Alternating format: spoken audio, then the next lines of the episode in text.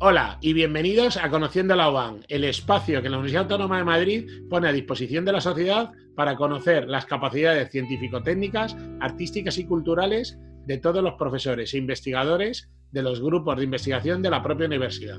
En el día de hoy estamos con Francisco Velasco. Hola, Francisco. Hola, buenos días. Buenas tardes ya. Gracias. Muy bien. Francisco es catedrático de Derecho Administrativo de la Facultad de Derecho de la Universidad Autónoma de Madrid y director de investigación del Instituto de Derecho Local.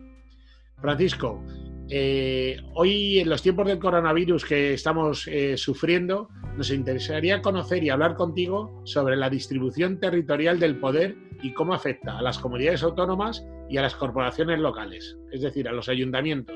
Tú, como experto en, en Derecho Administrativo de Corporaciones Locales y Regionales, ¿nos podrías dar tu opinión al respecto? Buenas tardes a todos. Lo primero, pues desde esta reclusión en la que estamos, vamos a hablar justamente de por qué o cómo se está ordenando jurídicamente esto que nos está haciendo quedarnos en nuestras casas. Bueno, en relación con lo que planteas, cómo está afectando la distribución del poder, pues el punto de partida es saber que nosotros tenemos un Estado bastante descentralizado, donde en concreto, por ejemplo, las competencias sanitarias eran de las comunidades autónomas o son de las comunidades autónomas y donde el Estado tiene una posición más bien de coordinación, de establecer bases bueno, en muchas otras materias también eh, el poder estaba muy descentralizado en comunidades autónomas y en ayuntamientos de todo tipo, en transportes, en movilidad, etcétera, etcétera, incluso en policía, ¿no? Hay comunidades autónomas con policía propia. Bueno, si ese era el punto de partida, pues lo cierto es que desde el momento en que se crea la alarma se produce una fortísima concentración del poder,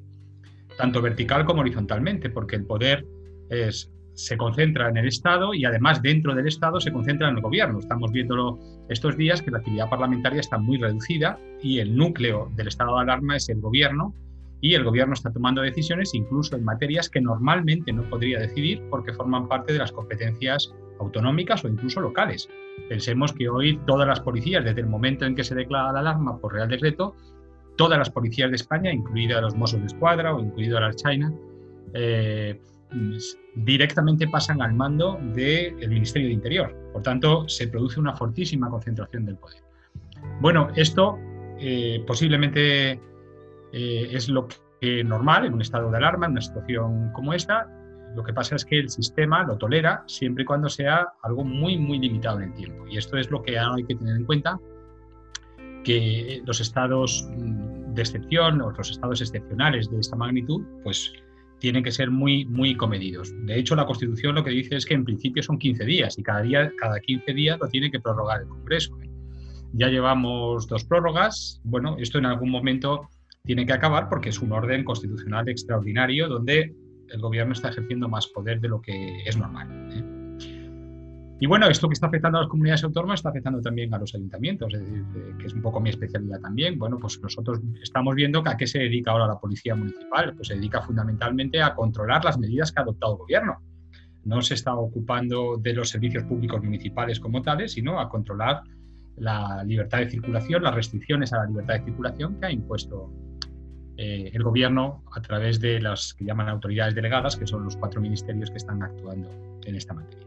Por tanto, el cambio ha sido de una gran magnitud, pero también hay que decir que esto es normal. Es decir, en todos los países descentralizados, cuando eh, sobreviene una situación de emergencia como esta, se produce una fuerte concentración doble, una fuerte concentración del poder en el Estado y dentro del Estado en el gobierno. ¿eh?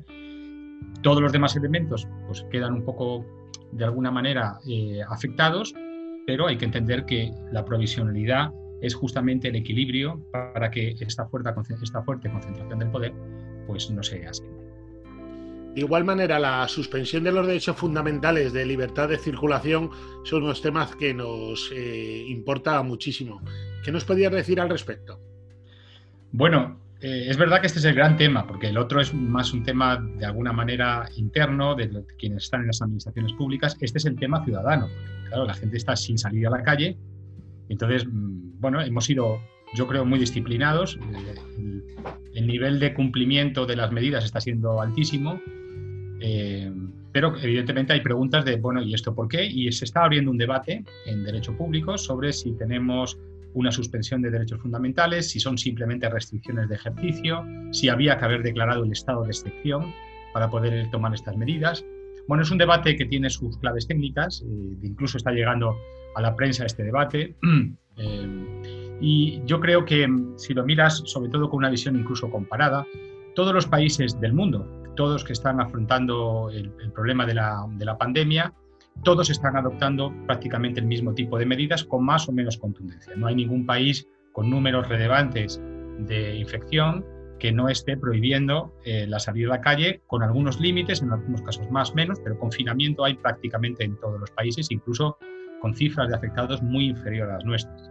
Por tanto, esto es normal que una democracia en una situación así eh, reaccione con fuertes limitaciones de la libertad personal de circulación y la obligación de quedarse en casa.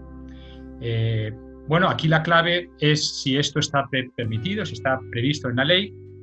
En eso hay un, ha habido un cierto debate. A mi juicio, eh, este debate yo creo que es saldable fácilmente del lado del gobierno en este caso, porque desde hace mucho tiempo teníamos previsto en las leyes, nunca habíamos tenido un problema de esta magnitud, pero estaba previsto curiosamente desde hace muchos años. Estaba previsto incluso desde la Ley Orgánica 386, que ya preveía medidas especiales en eh, ante emergencias de salud pública. ¿eh? Por tanto, esto estaba previsto ya. Y luego la Ley de Salud Pública 33-2011 eh, también tiene previsto esto. Es verdad que hay un debate ahí porque las leyes lo único que dicen es, bueno, cuando se produzca una situación de emergencia sanitaria, como consecuencia de epidemias y demás, la autoridad sanitaria dice adoptará las medidas oportunas. dice, bueno, claro, es que eso es permitirlo ¿no? todo, ¿no? Como las medidas oportunas es demasiado impreciso. Bueno, pero es que eso es lo propio de las emergencias. Lo propio de las emergencias es que no son programables. Lo propio de las emergencias es que la ley lo que puede decir es, si pasa algo, que se haga lo que haya que hacer. Eh, no, podemos permitir, no podemos pensar en que una ley se puede imaginar los términos de una pandemia. Posiblemente esto, ha sido inimaginable en la historia de la humanidad, ¿eh? porque hemos tenido epidemias antes, pero nunca de estas dimensiones, al menos en una etapa en la que pudiéramos analizarlo de esta manera. Por tanto, las leyes están ahí, han dicho que la autoridad sanitaria puede adoptar las medidas que sean necesarias. Y las medidas que, que son necesarias por ahora son las que se han adoptado. Luego vendrá otro debate, porque yo creo que ahora es difícil plantear en términos de proporcionalidad que lo que se ha decidido no fuera necesario. Yo creo que si vimos, vemos nuestro entorno, no hay nadie que no lo haya hecho así. Y quien no lo ha hecho así, como está pasando en muchos estados de Estados Unidos, están pagando las consecuencias.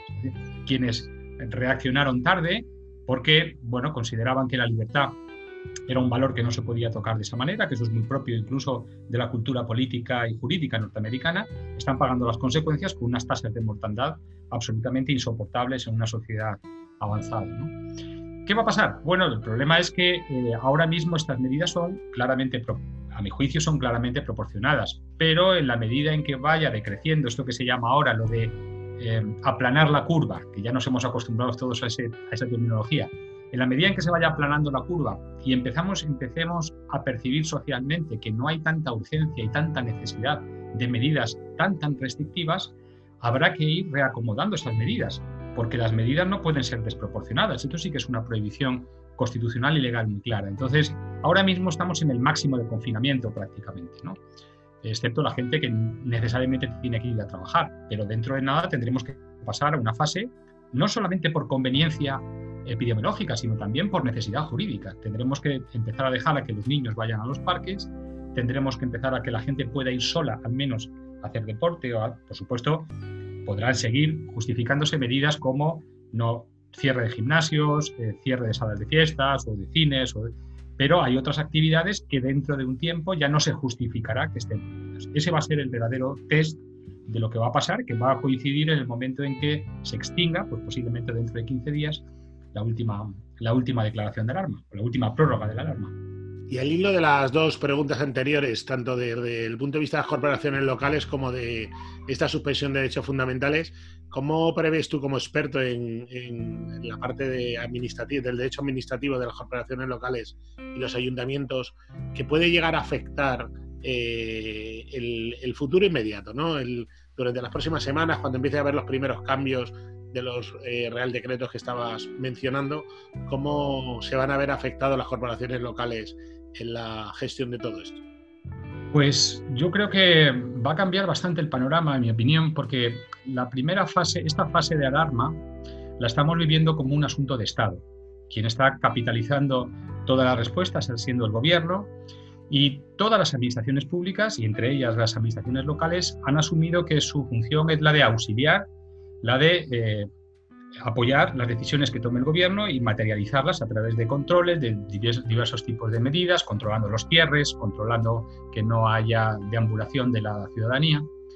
Pero cuando vayan relajándose esas medidas, es decir, en algún momento ya el gobierno no va a imponer eh, medidas tan severas en todo caso, sino que va necesariamente tendrá que dejar un margen para que esas medidas se vayan localizando, es decir, se vayan adecuando a las necesidades. Ahora mismo, por ejemplo, tenemos ya empezamos a tener una paradoja y es que en Madrid y Barcelona, como sabemos, tenemos mucha gente infectada y posiblemente en Madrid y Barcelona las medidas tienen que ser muy duras y todavía durante un cierto tiempo. Pero hay otras partes de España, Galicia, las islas, tanto el archipiélago Balear como Canarias, donde los casos de infección son muy, muy, muy inferiores y sin embargo tienen el mismo régimen de confinamiento que, que, tenemos nosotros y las mismas sanciones en caso de infracción del régimen de confinamiento. Bueno, eso, no, eso tendrá que cambiar, porque en la medida en que eh, la situación de urgencia vaya decreciendo, habrá que ir acompasando también, habrá que ir... Bueno, ¿eso cómo se va a hacer? Pues yo creo que se hará volviendo, digamos, a que las administraciones públicas que hasta ahora habían quedado absorbidas, habían quedado eh, secundarizadas por el Estado, volverán a recuperar protagonismo. ¿Esto qué va a significar? Que los ayuntamientos tendrán un margen de decisión. Los ayuntamientos tendrán un margen de decisión porque tendrán que decidir, en función de las características de su, de su localidad, si, por ejemplo, mantienen todos los restaurantes y bares abiertos, qué tipo de locales mantienen abiertos, cuáles no, cómo van a controlar o qué tipo de actos no se va a poder hacer en el espacio público, si se van a cerrar los parques, si no. Muchas de estas decisiones van a ser locales y muchas de ellas van a tener unas consecuencias económicas muy altas. Y esto es importante porque detrás de las decisiones con relevancia económica, pensemos en todas las empresas que han echado el cierre, todas las actividades que han dejado de ser lucrativas, puede haber empresas que vean que a partir de ese momento es el ayuntamiento el que le está impidiendo generar actividad económica y pueden plantearse reclamaciones de responsabilidad patrimonial y entonces los ayuntamientos se van a ver en una situación que no es la que tienen actualmente, que ahora mismo están simplemente cumpliendo órdenes, por entendernos, están intentando ser lo más leales posibles con las decisiones del gobierno, cuando los ayuntamientos empiecen a tomar sus propias decisiones. Eso va a ser un frente de problema. Segundo frente de problema, bueno, eh, lo que va a dejar cuando se acabe la alarma va a ser un páramo en términos de desempleo, en términos de, de rentas disponibles, va a ser tremendo. ¿Quién se va a hacer cargo de toda esta gente que ahora mismo muchos de ellos están parcialmente mitigadas esas consecuencias a través de los ERTES, pero los ERTES acabarán y de los ERTES se saldrá hacia un sitio o se saldrá hacia otro. Bueno, eso va a reclamar una fortísima actividad social por parte de los ayuntamientos que tienen una parte de las competencias en ello, también las comunidades autónomas, pero como sabemos los ayuntamientos el mayor problema que tienen no es que sean competentes, que lo son, es que además el ciudadano a quien primero le pide ayuda es a la administración que tiene más cerca. Y esto lo saben muy bien los alcaldes. en un ayuntamiento, en un municipio, es insostenible que haya una parte importante de la población pasando necesidad y que no vean como interlocutor adecuado a su alcalde o a sus concejales. Por tanto, van a tener que, con unos presupuestos que no van a estar tampoco muy bollantes porque se ha reducido mucho también la recaudación, tengamos en cuenta que también todo esto ha afectado a la recaudación. Se van a quedar muchas prestaciones sociales y también van a tener que colaborar los ayuntamientos en la puesta en marcha de la economía. Ahora mismo ya estaba viendo cómo en eh, algunos municipios, en el País Vasco sobre todo, ya han empezado con los primeros fondos de mucho dinero, ¿eh? Eh, los primeros fondos para ayudar a su comercio porque claro, mm, la, supervivencia de una, de una ciudad muchas veces depende de que se mantengan todas estas redes comerciales, sobre todo de pequeño comercio, que es lo que da de vivir a la gente del municipio. Y eso, pues a lo mejor eh, lo tienen que poner en marcha los municipios. Bueno, eh, son tres frentes, el económico, el social y también el de las medidas restrictivas, mm, donde van a pasar a un primer plano los ayuntamientos. Como siempre, el derecho. El derecho tendrá muchas de las respuestas que habrá después de esta crisis sanitaria, ¿no? que tengamos que, hacer frente. Y desde la Universidad Autónoma de Madrid, seguro que ponemos a disposición la Facultad de Derecho y de todos los departamentos para poner este conocimiento en valor de todos los entes regionales, nacionales y, y locales, como también hacéis vosotros desde hace tantos años desde nuestro Instituto de Derecho Local, que realmente trabajamos con muchas corporaciones locales para darle solución a todo esto. Muchísimas gracias, Francisco Velasco, catedrático de Derecho Administrativo de nuestra Facultad de Derecho, por haber estado hoy con nosotros en Conociendo el Agua. Muchas gracias a ti, Fidel.